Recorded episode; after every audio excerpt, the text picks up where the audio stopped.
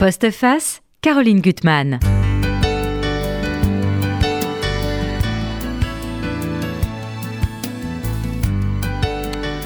Chers auditeurs, aujourd'hui au programme de Postface, deux livres, deux coups de cœur qui nous emmènent vers des rivages lointains et qui apparemment, je dis bien apparemment, n'ont pas grand-chose à voir l'un avec l'autre. L'un nous entraîne en Espagne, sur les traces du Caballero, le célèbre tableau du Gréco. L'autre nous fait voyager d'île en île en compagnie d'un grand pingouin que j'adore. Lieu, époque différente, mais en creusant un peu, ils partent au fond du même sujet, le lien indéfectible et mystérieux qui peut lier, unir deux êtres. Ivarté, je commence par un homme, ça va pas du tout, mais tant pis. Hein. La main sur le cœur, c'est publié au Passe-Muraille. En fait, c'est le Cherche-Midi. C'est le Cherche-Midi, c'est la collection, le La collection le Passe-Muraille. Alors là, euh, euh, c'est un très beau voyage au pays d'un ami disparu. Euh, Pierre Veilleté, comme lui, vous avez été journaliste à Bordeaux, à Sud-Ouest, grand reporter, et puis aussi pris Albert Londres. Mmh. Il était de 10 ans votre aîné.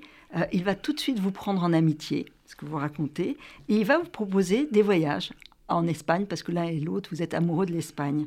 Euh, bon, c'est un immense érudit, on, on, va reparler de lui, parce qu'il est au cœur de ce livre. Euh, il cultive l'art, finalement, du déguisement, de la disparition. De... Et puis, il va vous conduire devant un tableau qui est très important pour lui, qui va devenir très important pour lui. Pour vous, c'est aussi un autre miroir, c'est ce fameux tableau euh, du Caballero de Greco.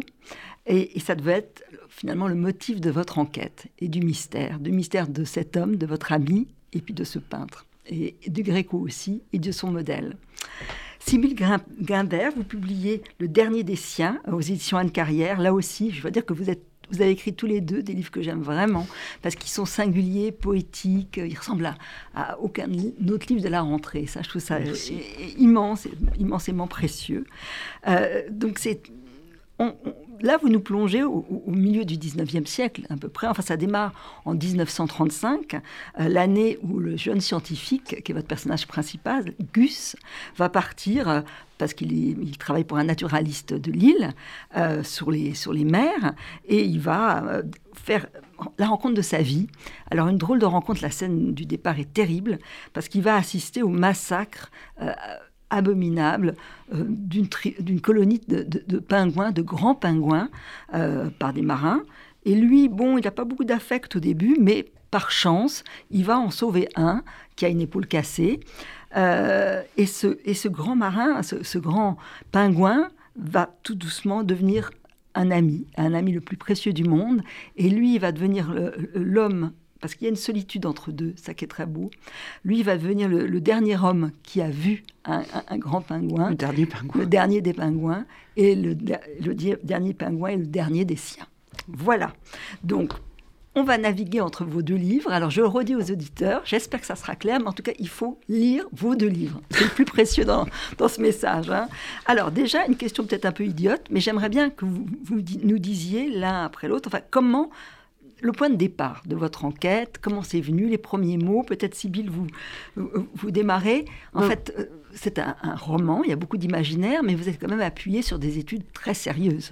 Alors, euh, tout à fait, le, le, dernier grand pingouin a disparu en 1844, c'est mhm. tout à fait documenté, on mhm. sait où, on sait, je crois, même le nom des marins qui, qui l'ont tué. Donc, je suis partie de, de ça pour inventer un pingouin de la même génération que le, dernier historique, mais qui aurait survécu en dessous des radars d'un certain point de vue. Mais l'idée m'est pas venue comme ça. Enfin, l'idée m'est venue parce qu'à un, moment, je, je, tournais autour de l'idée du, du dodo. Et je me suis dit, et, c'est la surprise en fait en me disant, mais c'est dingue d'avoir été le dernier dodo. Et puis qu'est-ce que c'était d'être le dernier dodo seul, avec cette forme sur son île? Et ça me paraissait tellement vertigineux et tellement passionnant que petit à petit, enfin, je, voyais, euh, je voyais vraiment quelque chose de très riche à faire avec ça, enfin, qui, qui, m'intriguait tout simplement.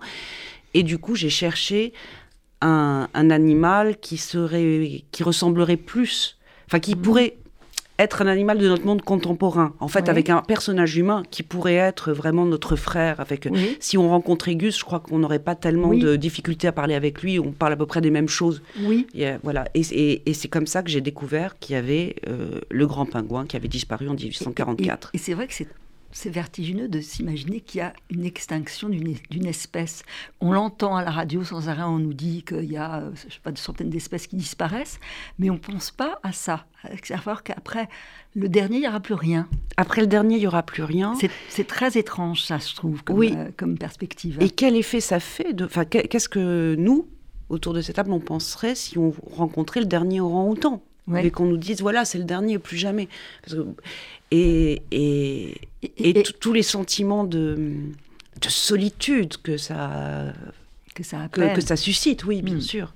Et Gus, en même temps, ce qui est intéressant, c'est que, bon, il n'y a pas encore Darwin, hein, euh, Oui. mais il est quand même toujours dans, puisque c'est un scientifique, hein, il travaille donc pour Mm. un, un naturaliste à, à Lille, on vou- voudrait que ça soit, que, l'animal soit euh, au muséum, euh, voilà, et lui, il, il aime trop pour le donner, pour s'en séparer en tout cas, ça va venir tout doucement, mais il lit des textes, il y a euh, le scientifique Charles Lyell, alors là, est-ce qu'il y a un cycle, est-ce que les espèces disparues peuvent revenir, enfin, il se pose plein de questions, c'est ça que je trouve très beau aussi, hein. Ben ça, c'était en fait euh, au fur et à mesure, quand je travaillais, tout d'un, enfin quand j'écrivais ce livre, tout d'un coup, je me suis aperçue, je- très honnêtement, euh, j'étais totalement ignorante et je me suis dit, mais c'est, euh, en fait, je ne sais pas euh, qu'est-ce qu'un homme de son temps pouvait penser. Oui. Je savais Darwin, mais enfin, Ouais. quelles implications ça avait. je- Et c'est comme ça que je me suis, enfin, en me renseignant et en lisant un très bon livre de Julien Delors, qui est un livre scientifique Vous les, vous que les je citez cite, d'ailleurs à la fin. euh, votre et, qui, et qui travaille sur euh, quand, quand a-t-on compris euh, l'idée d'extinction. Et c'est Oui. comme ça. Alors moi, très euh, innocente, enfin très ignorante même, je, je ne savais pas que j'ai vu que en fait Gus ne pouvait rien savoir et que tout, toute sa, enfin il va découvrir un peu tout seul. De ce point de vue-là, il est un peu, euh, est le premier Oui, euh, à se rendre compte sans savoir la nommer avec- de la sixième extinction ouais. il va être amené à réfléchir. Les pingouins, les grands pingouins n'ont qu'un œuf par an. Ce sont des couples monogames. Euh, donc effectivement, si, pour- pour- enfin, ils, ils sont euh, la proie parfaite de, de la disparition, parce que le- leur rythme de reproduction n'est pas assez rapide. Et, et bon, bref, et, et tout ça, et en rencontrant des, des marins, des, petit à petit, Mhm. il enquête et Il comprend il va que son ami, puisqu'il aime Il va son grand pingouin, euh, Va être le dernier de son espèce. et il va être le dernier de son espèce. Alors, Yves Arte, je me tourne maintenant vers vous. Euh, le point de départ du livre, vous le dites, c'est- c'est c'est quand vous allez décider de prendre la route pour Tolède. Euh, finalement, un an après la mort de votre ami. Oui, c'est cela. Dites- Dites-nous un peu, Ben, voilà. C'est-à-dire j'étais très lié à Pierre Veilleté, Mhm. euh, qui avait quitté le journal euh, 13 ans auparavant, Mhm. 2000, en 2000, en- en- au début de l'année 2000. Et, euh, et donc je le voyais, je le voyais très souvent. Il est mort d'une façon extrêmement mystérieuse et encore plus mystérieusement. Ça, je l'ai pas mis dans le livre parce qu'on on serait dit c'est trop. Il a, il a décrit dans un de ses romans qui s'appelle Marie Barbola la fin de l'héroïne et il est mort exactement comme elle. Que vous la retrouvez, vous dites dans le livre quand même qu'on- que c'est sa femme de ménage qui l'a retrouvée, Ouais, seule. retrouvé s- seul. On ne sait pas exactement quand il est mort. C'est sa femme de ménage qui l'a retrouvé. Et dans un livre, dans ton Marie Barbola, il raconte que Marie Barbola a été retrouvée seule dans un lit. On laisse, sans- sans- on laisse exactement la date de son décès. Donc, c'est, c'est- comment vous dire, cette- ce dernier détail fait déjà de ces personnages qui étaient déjà étranges, et Fascinant, très attirants et hein, fascinants, votre plume, euh, quelque chose fascinant. de plus. Oui. Et j'ai été, j'ai- c'est vrai que ça, m'a m'a bouleversé, j'étais très très touché. Et euh, un an plus tard, sans vraiment penser à lui d'ailleurs, je suis parti Mhm. en Espagne et je suis parti tout seul parce que personne n'a voulu m'accompagner. Enfin bref, les hasards de la vie ont fait, ont fait, que je suis parti voir cette exposition euh, du Greco à Tolède, qui était une exposition magnifique. Et devant le portrait du Cavaliero de la del Pecho, je me suis retrouvé euh, confronté à des souvenirs et à souvenirs de ce que je faisais 30 ans auparavant avec un Pierre Veilleté qui à l'époque me paraissait invincible, qui était flamboyant, extraordinaire, qui débutait. Une réédition immense. Une réédition immense. Un temps flegmatique. Oui, Albert Londres, cultivant une anglomanie factice, mais bon, peu importe.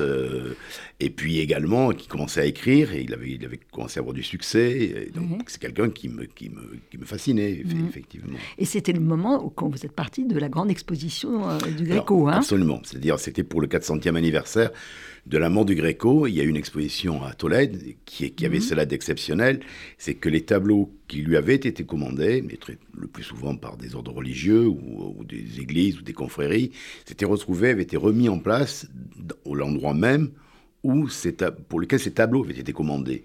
Donc c'était une, façon exceptionnelle de voir une exposition. Ah mm. euh, et, tous les tableaux qui n'avaient pas été commandés à cette occasion-là étaient rassemblés dans le musée de c'était Santa Cruz, le musée Santa Cruz.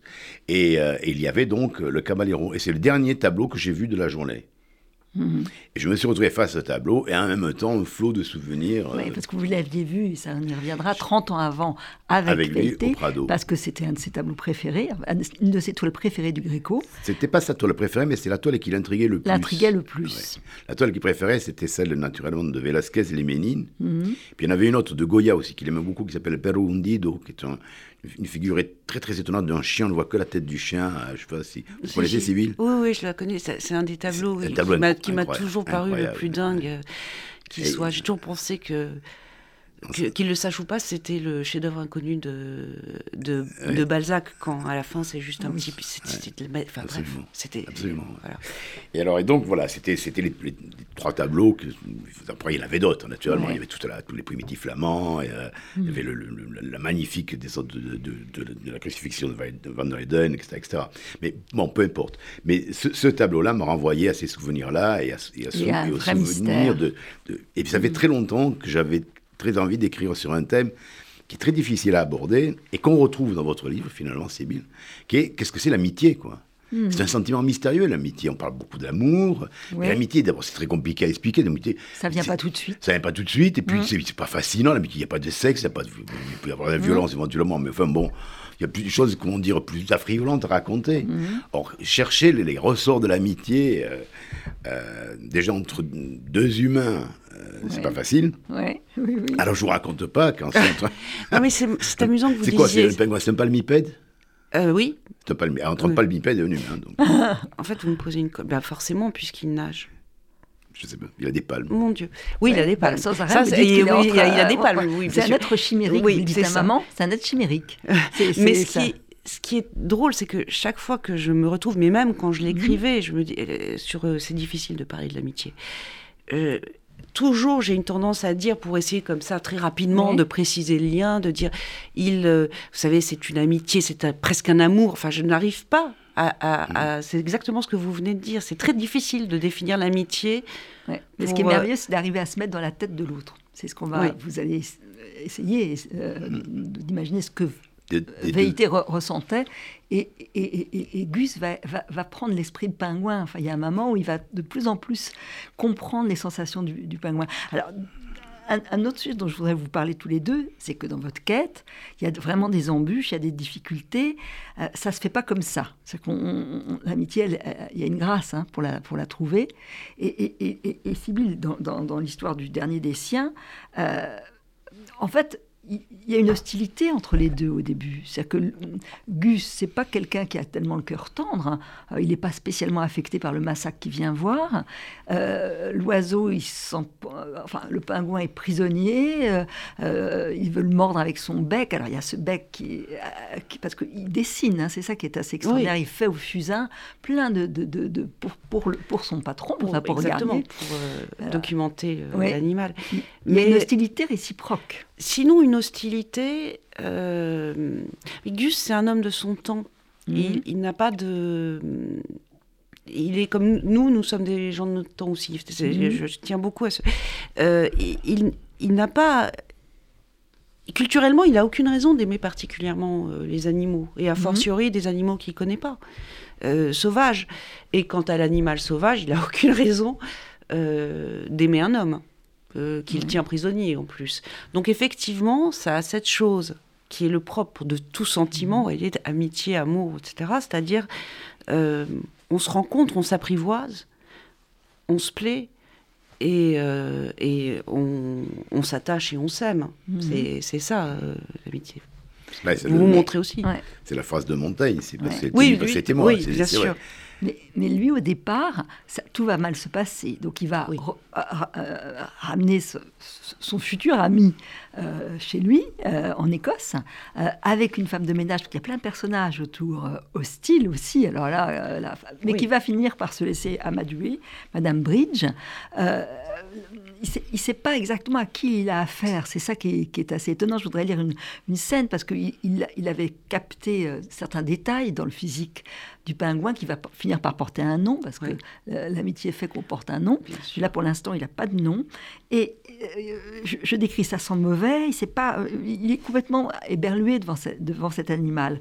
En attendant, la créature semblait pourrir sur pattes. Et c'était une catastrophe. Il peluchait.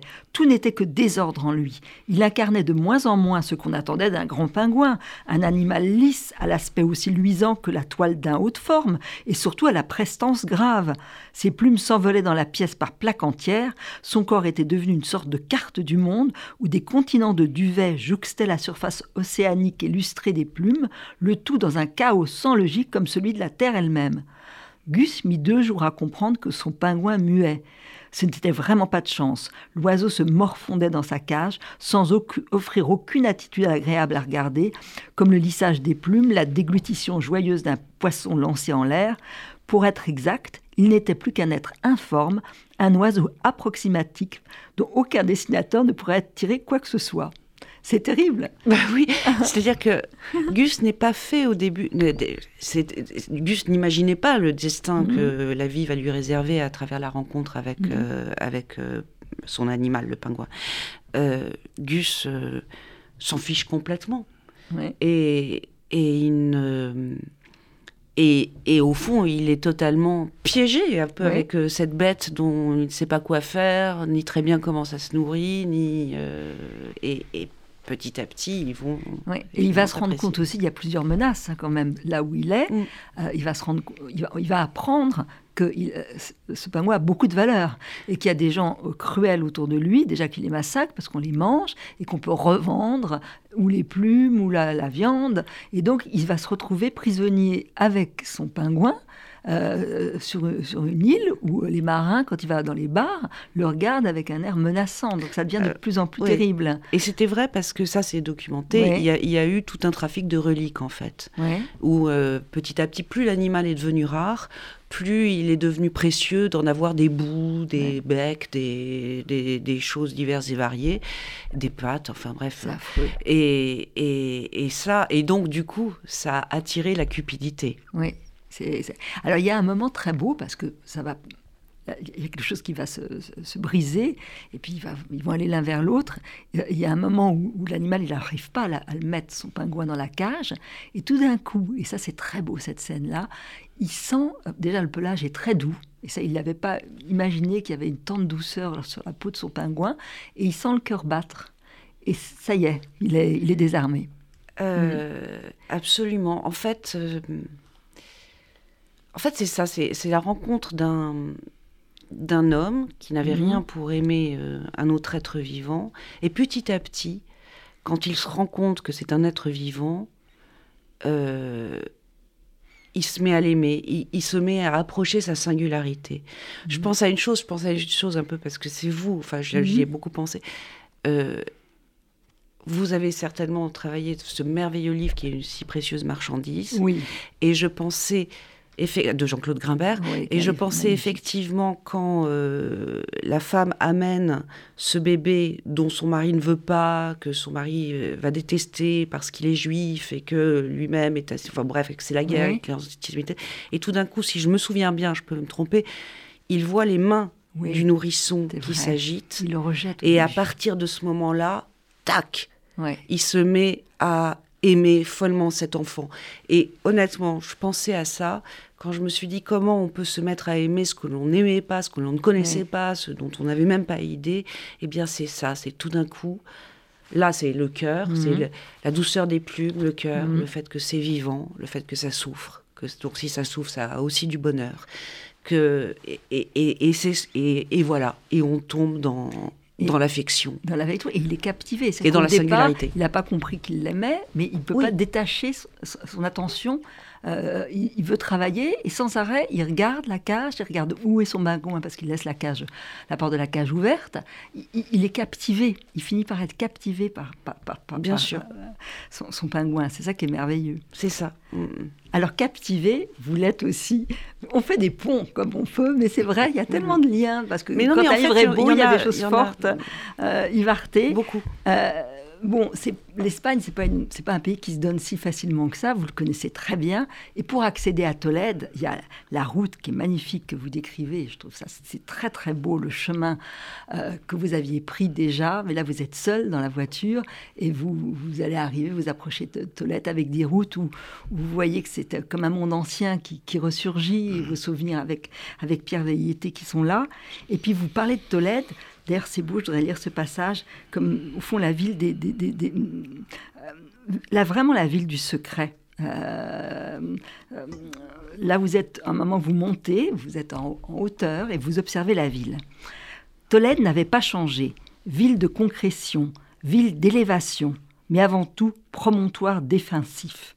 Elle restait une forteresse farouche jusqu'en le plus petit détail de sa construction, où l'on devine le soin apporté pour la rendre vivable lors des hivers terribles et des étés d'enfer.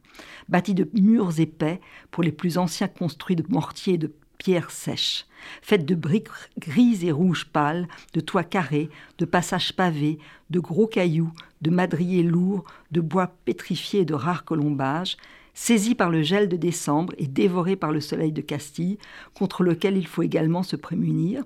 Je vais un petit peu plus loin.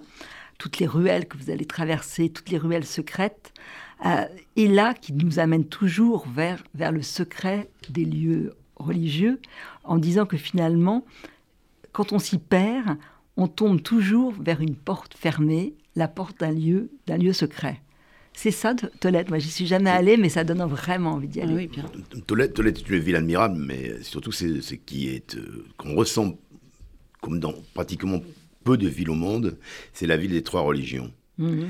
Et, mais ça, ça n'est architecturalement conservé, c'est-à-dire qu'il n'y a, a, pas une trace, il y a également une mosquée qui est pratiquement intacte, mhm. il y a trois synagogues dans la, la, sublime synagogue blanche de, qui est en bas de, en bas de Tolède, et on sent, on sent cette présence religieuse qui fait que c'est une, une ville d'élévation, effectivement, d'élévation mhm. spirituelle, qui, qui, qui, qui qui vous élève également, si vous voulez, qui, vous emporte et qui vous élève. Et je pense que c'est l'une des raisons qui, qui, fait que cette ville a, cette, à la fois ce mystère et à la fois cet attrait. Parce que c'est pas une ville qui se donne comme ça. C'est pas, ça n'a strictement rien à voir avec les jolies euh, andalouses. Vous, savez, le cottage un peu euh, de, de, de, de, Cordoue, de Séville. C'est pas du tout ça. C'est une ville à la fois dure et à la fois spirituelle et, qui, donne à la spiritualité. Et, donc, fatalement, on comprend pourquoi c'est une ville d'art également. Et c'est pourquoi, au bout d'un moment, elle, vous saisit, elle, pénètre en vous, elle vous saisit, elle, a une véritable magie. Alors, vous allez entrer dans, l'exposition, et là, le tableau euh, du Gréco, il est au bout d'un couloir. L'emplacement est, est, important parce que, en fait, vous êtes obligé d'être face à face d'être face au tableau. Il avait, je pense, enfin, je, pense, je suis même sûr, si vous voulez, que l'exposition avait été conçue ainsi, parce que ça obligeait effectivement à ce face à face. Et ce qui m'a, ce qui m'est apparu également, c'est euh, dans cette vie, comme vous venez de le dire, de mystère, mhm. c'est également le mystère de, ce tableau. Euh, et, ce qui m'a passionné dans le livre, au-delà de ce qu'on a évoqué, c'est-à-dire euh, essayer de raconter une amitié, c'est trouver quel était le mystère, de ce... Parce que là, vous allez voir, vous avez une autre perception de ce tableau. Il faut peut-être raconter, il a été restauré, là, quand vous allez le voir. Euh, vous, que le, vous voyez restauré. Oui, c'est-à-dire que le, le, le, Caballero de la Manuel Pecho a été pendant des années, des années, des années, à sembler symboliser euh, comment vous dire, la quintessence de l'Espagne inquisitoriale, de mhm. Philippe II, de cette Espagne funèbre. Bon. Mhm. Et pour une raison très simple, c'est qu'il il se détachait d'un fond noir. Et euh, il a été restauré en, dans, les années 90, en 80, entre 92 et 95, voire 96 96 d'ailleurs. Et euh, on, a découvert. Avec une série de, d'ailleurs, voire oui, avec polémiques, c'est assez amusant. Hein. Euh, je, me suis, je me suis marré en fait ah en écrivant ce livre parce que j'ai trouvé des anecdotes qui paraissaient absolument insensées, ah dont celle-là. Oui, Celle-ci, c'est-à-dire qu'on confie le tableau en restaurateur, le plus fameux restaurateur du, Prado.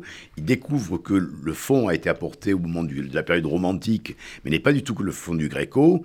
Et il, retrouve le fond du Gréco. Et à ce moment-là, il y a un député qui, qui s'élève contre la restauration, qui le traite même de, qui traite le restaurateur de criminel. Et il se trouve que l'homme qui veut redonner au tableau le lustre inquisitorial et monarchique, c'est un député communiste qui s'appelle Alcatraz, qui ensuite a disparu très rapidement. Donc ça, déjà, c'était, c'était un effet comique involontaire, mais véritable.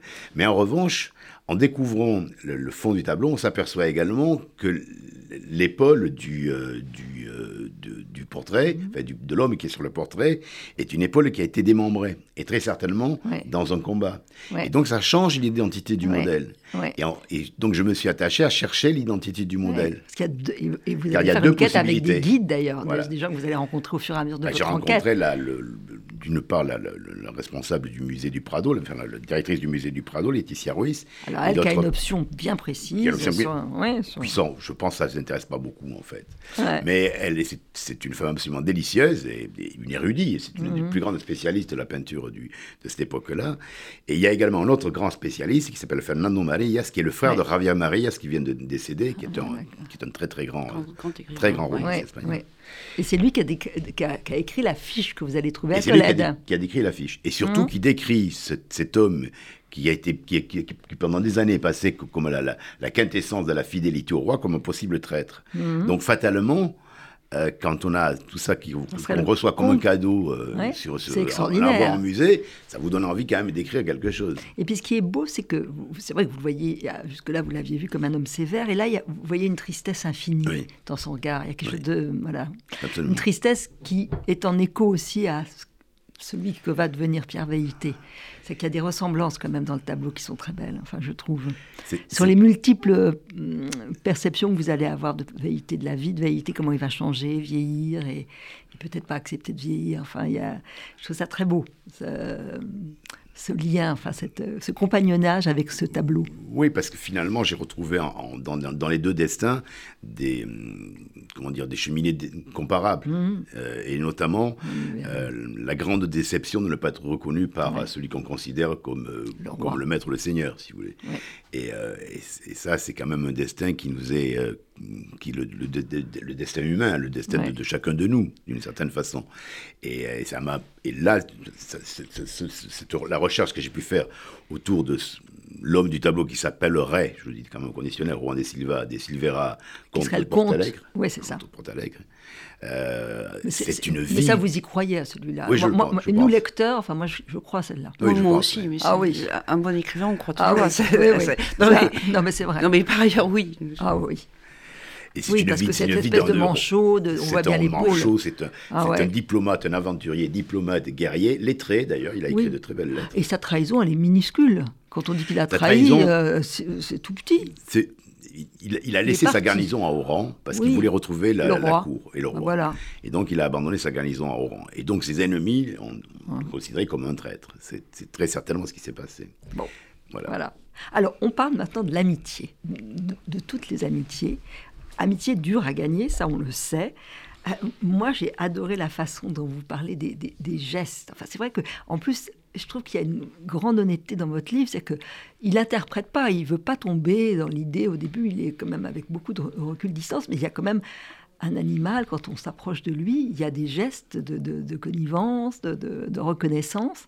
Et là, il y a, quand il va d'ailleurs devoir quitter euh, l'île, parce qu'on va beaucoup voyager hein, avec vous, euh, euh Grimbert, euh, il, va, il va devoir, à cause de la menace des marins qui, veulent lui prendre son, son, pingouin, qui s'appelle, dites-moi comment vous l'avez surnommé déjà Prospe. Prospe.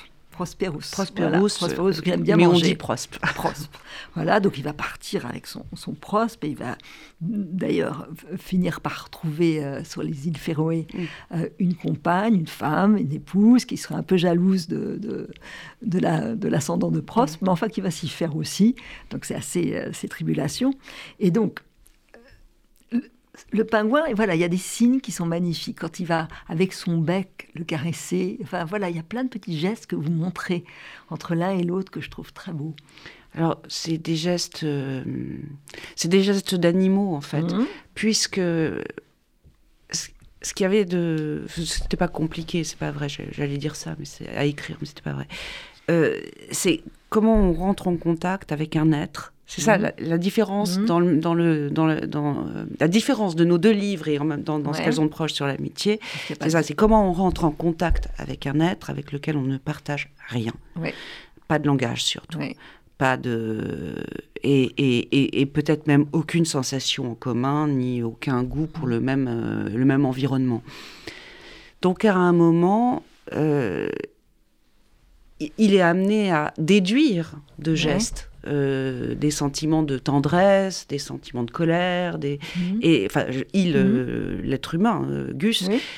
en regardant son, son oiseau. Et, et, et, et effectivement, il n'y a aucune raison, ça je le pense réellement, pour, pour pratiquer quelque chose d'aussi simple que le chat. Un langage commun Oui. se crée en fait entre deux êtres. On, on trouve une façon d'essayer de faire comprendre quelque chose et euh, avec, enfin, on se trouve un code. Ouais. On- euh, plein de malentendus certainement, mais une façon de se parler, c'est du coup comme a- ça qu'il voit. et- et- et la façon dont, dont- dont le- Prost va refaire des gestes. Il y a un moment où il n'est pas bien, il est un peu malade, et, et- Gus le coiffe, enfin coiffe Mm. ses plumes. Et un matin, il va se réveiller et il va sentir le pingouin qui, avec son bec, refait la même chose, le coiffe. Ça, c'est une, scène- une scène qui est Ah, magique. Ça me fait plaisir. Alors ça, euh, mais par ailleurs, ça, c'est, je, je suis pas sûre que j'aurais pu oser imaginer ça. Or, euh, c'est que j'avais, euh, j'avais publié en tant qu'éditrice un livre d'une, euh, d'une auteure américaine qui s'appelle Johanna Berger et qui raconte, qui est une grande scientifique et qui raconte Mhm. son lien véridique, ça c'est sa vie, avec un perroquet. Et un jour, elle a, elle a été très malade, elle a eu une maladie de Lyme, et son perroquet, pendant les 15 jours, l'a veillée, et effectivement, quand elle est sortie de cet état semi-comateux, elle s'est aperçue qu'il lui avait lissé mèche à mèche tous les cheveux pendant sa maladie.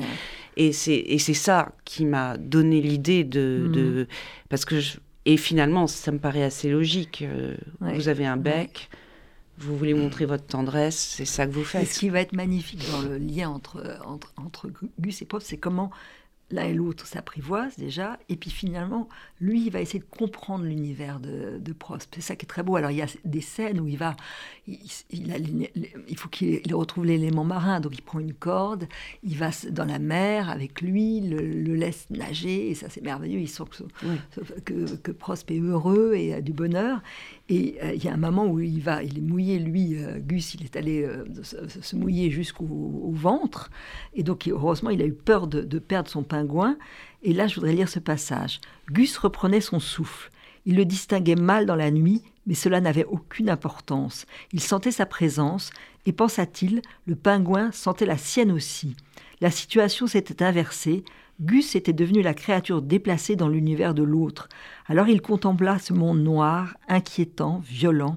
Il écouta son bruit permanent, le vent, les vagues, la houle, et cette fois, il admira le pingouin, et parce qu'il admirait le pingouin, il pensa que si l'animal devait un jour disparaître, quelque chose de triste se passerait, à l'instar de la perte d'un savoir, de la disparition d'une façon de se mouvoir dans un élément hostile, quelque chose de différent des oiseaux marins qui volaient, des phoques qui nageaient, des poissons qui ne voyaient pas sous l'eau.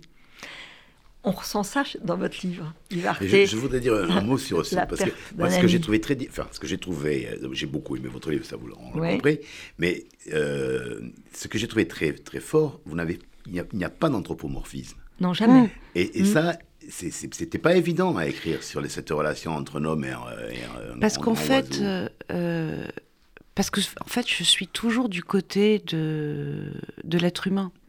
Je le livre est écrit du point de vue Oui. de l'être humain et parce que euh, les, êtres humains m'intéressent autant que. Enfin, m'intéressent peut-être même, je dois peut-être plus même que les animaux. Donc je et je ne peux faire que ce que que ce qui est ce qui est à ma hauteur euh, personnelle. Je ne je ne comprends. Je, mhm. Voilà, il n'y a pas d'anthropomorphisme parce que je je ne comprends, je ne sais, je ne je ne vis que je, ris parce que c'est tellement évident euh, que comme être humain. Donc mhm. Ce que je sais, c'est la façon dont on regarde un être euh, absolument différent de vous, l'altérité. Mhm.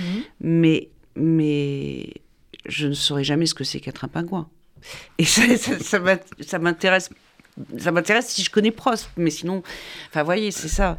Ça m'intéresse scientifiquement, mais sinon, et, donc euh, l'anthropomorphisme a même pas eu lieu euh, d'être parce que j'étais toujours du côté de, de l'humain et encore une fois. Euh, mais je me suis beaucoup servi de mon l'autre. C'est ça qui est hein important. Il essaie de comprendre l'autre, d'avoir. Vous le dites à plusieurs fois, à reprise, il essaie d'avoir un esprit pingouin, oui. et de ressentir ce que peut, ressentir quelqu'un qui n'a pas le même euh, langage, qui et donc vous avez la responsabilité. il a la responsabilité, qui n'aura pas de, qui n'aura pas de progéniture, qui n'aura pas de compagne. C'est quelque chose de terrible. D'ailleurs, quand vous parlez de la solitude en écho, c'est très très très très beau, je trouve vraiment. Et vous, Yves ce que je trouve très beau, c'est la façon, alors, tout en menant votre enquête, qui est, je dois dire, passionnante, hein, sur le mystère du Caballero et de ses doubles identités, c'est comment vous allez vous rapprocher, parce que les souvenirs euh, refluent, euh, de Pierre Veilleté et, de votre apport. C'est ça qui était étonnant. Vous dites que avec vous, c'est une amitié qu'il a décidée. Enfin, elle, s'est faite tout de suite. Et euh, là aussi, euh, vous parlez de lui comme vraiment l'homme, mais, cloisonné des doubles secrets, des triples secrets, qui invente des histoires. Il raconte beaucoup d'histoires. Quand il écrit des cartes postales, et il dit qu'il en a écrit à Ava Gardner, que c'est rigolo comme tout. On ne sait pas ce qui est vrai ou pas vrai. Euh, euh, à mon avis, tout était faux. Mais ça, c'est notre histoire. Quand, on vous dit qu'il invente des histoires, c'est la façon pour lui de dire que c'était un menteur. Mhm. Et c'est-à-dire, il mentait parce que, mais je l'ai compris plus tard, ça. Il mentait parce qu'il trouvait que la vie n'était pas assez jolie comme ça. Mhm. Et donc, pour la, pour la rendre plus belle, pour la, la rendre peut-être même, voire peut-être même supportable, il inventait des histoires au point qu'il vous prenait vos histoires à vous. Quand vous lui racontez une histoire, sans même s'en apercevoir, huit jours plus tard, il vous racontait la même histoire en disant voilà ce que j'ai vécu. C'était absolument insensé.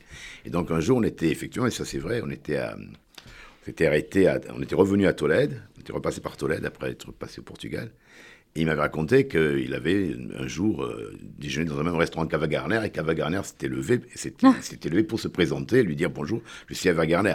Bon, naturellement, je n'ai pas cru une, seconde de cette histoire, mhm. mais je trouvais ça tellement beau que, j'ai, un, j'avais fait semblant de le croire, et puis que deux, j'avais renchéri en lui demandant et alors que s'était-il passé, etc., etc. Voilà. Alors, il vous choisit, ça vous le dit à maman, il, vous, il vous regarde et il vous dit au début, il y a au fond de vous des sédiments, des sédiments anciens de l'alios dans votre voix, vous êtes landais. Comment il vous capte tout de suite hein C'est assez extraordinaire. Oui, ça, j'ai hein. jamais compris. C'est quelque chose que je n'ai jamais, je n'ai jamais su pourquoi. Parce que ce qu'il faut préciser, c'est qu'à ce, moment-là, c'était un homme de pouvoir. Il avait, mmh. il, avait un pouvoir considérable mmh. dans un journal, et comme tout homme de pouvoir, il était entouré, courtisé, etc., etc. Et pourquoi, pourquoi il m'a choisi? Moi, j'ai jamais su pourquoi. Je ne sais. Je suis même aujourd'hui, je suis incapable de, vous expliquer, de, vous en donner une, simple raison.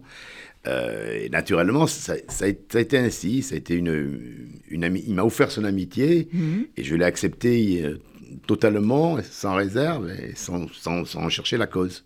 Et ce qui est merveilleux, c'est qu'on vous voit, vous buvez ses paroles parce qu'il a une immense érudition. Il va vous emmener dans des coins de Madrid, par exemple, des cafés où, vous les décrivez très bien, qui a quand même encore des, vieux accents du franquisme euh, avec la modernité espagnole. Tout ça se conjugue et les, promenades dans Madrid et, ailleurs sont, sont, sont, très belles. Et il perçoit tout ça. Il a ses lieux de prédilection, il a ses habitudes, il a ses oui, parce que c'était, on est allé beaucoup en Espagne au moment de la Movida. Mhm. donc c'était après le franquisme, c'était mhm. pendant la transition, ce qu'on appelait la, après la transition démocratique. Et lui, comme il avait fait, il avait fait, il a eu son prix à la Berlande d'ailleurs pour cette raison, pour la mort de Franco.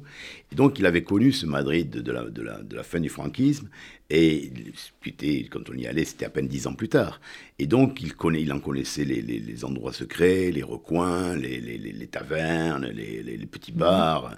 Et, et ça a été un guide merveilleux de ce point de vue-là.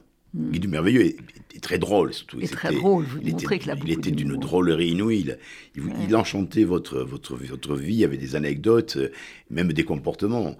Et, ça, ce qui a été un, comment dire, un tragique, euh, tragique contraste avec ce qu'il est devenu ensuite et la fin de sa vie qui n'a mm. pas été, qui n'a pas été drôle et qui était, puisqu'il est mort dans la, dans une solitude qui, une fois de plus, fait un peu entre nos deux livres, j'ai trouvé. La solitude, parce que la solitude de la, de la fin de, du pingouin. du pingouin. Alors, je, je regarde le temps que, qui, le était mon pingouin à moi. mais euh, je vois le temps qui, Vos livres sont si riches que je vois le temps qui, file. C'est vrai que dans vos deux livres, il y a l'idée, oui, d'un exil à un moment. C'est que ce qui est terrible, c'est que il a une, vous dites d'ailleurs qu'il a une sorte de singularité, mais abominable, ce pingouin, parce que il va essayer, Gus, de le mettre sur une une île ou euh, avec ses congénères qui vont le rejeter. Parce que, et, la tristesse de, l'animal qui est complètement recroquevillé sur lui-même parce que les autres lui ont donné des coups de bec, euh, il peut plus. Bah, c'est fini, c'est fini. C'est fini. Il est humain. Il est devenu quasi pas humain, mais il est trop proche des humains. devenu, oui, il est devenu trop proche des humains et en tout cas, il n'appartenait pas à cette, euh, à cette colonie. Je, fais juste une parenthèse sur votre. Oui ce qu'il y a de très amusant, alors qu'on a des livres très très différents, euh, c'est qu'effectivement on raconte les mêmes étapes. Vrai. Euh, et qui sont, je crois, les étapes de l'amitié, de l'affection euh, indéfectible. le choix, enfin étonnant pour vous, c'est pas vous qui avez choisi, c'est lui qui vous a choisi. Donc là, bon, mhm. La passion, la découverte, enfin toujours cette cette, façon de s'apprivoiser et cette fin, effectivement, mhm. qui en fait euh, à la fin de la vie. Enfin, c'est aussi banal à, dire que ça. Et, et, et, et, ce truc, qui, que ce soit pour un animal qui va disparaître, euh, pour toujours, ou un ami qu'on a profondément aimé, bah, c'est toujours le dernier. C'est toujours, la fin de... Et, notre pingouin va devenir une sorte de héros. Il y a un moment où Gus va le comprendre, parce qu'il accepte sa vie. Euh, il est plus philosophe, euh, le pingouin, que Gus. C'est ça qui est très drôle, c'est très facétieux dans votre livre. Donc... Et, et, ce qui est très beau, mais il y a tellement de choses à lire dans votre livre, c'est tous les échos qu'on trouvera à la fin dans la mélancolie d'Anne Gréco, euh, de, de, de, de l'Hidalgo et de, Pierre Véité. Quoi. Il y a une sorte de, ça c'est votre regard d'écrivain, mais il y, a, il y a vraiment beaucoup d'échos et de, jeux de miroir. En tout cas, ce sont des très beaux livres. J'aurais voulu avoir une heure de plus avec vous, mais tant pis. Il faut tous les lire, c'est ça qui est important. Hein. Voilà. Bill Grimbert, le dernier des siens, c'est chez Anne Carrière. Et Yves La main sur le cœur, les passe-murailles, il bah, faut vous lire. Voilà. Merci beaucoup. Merci.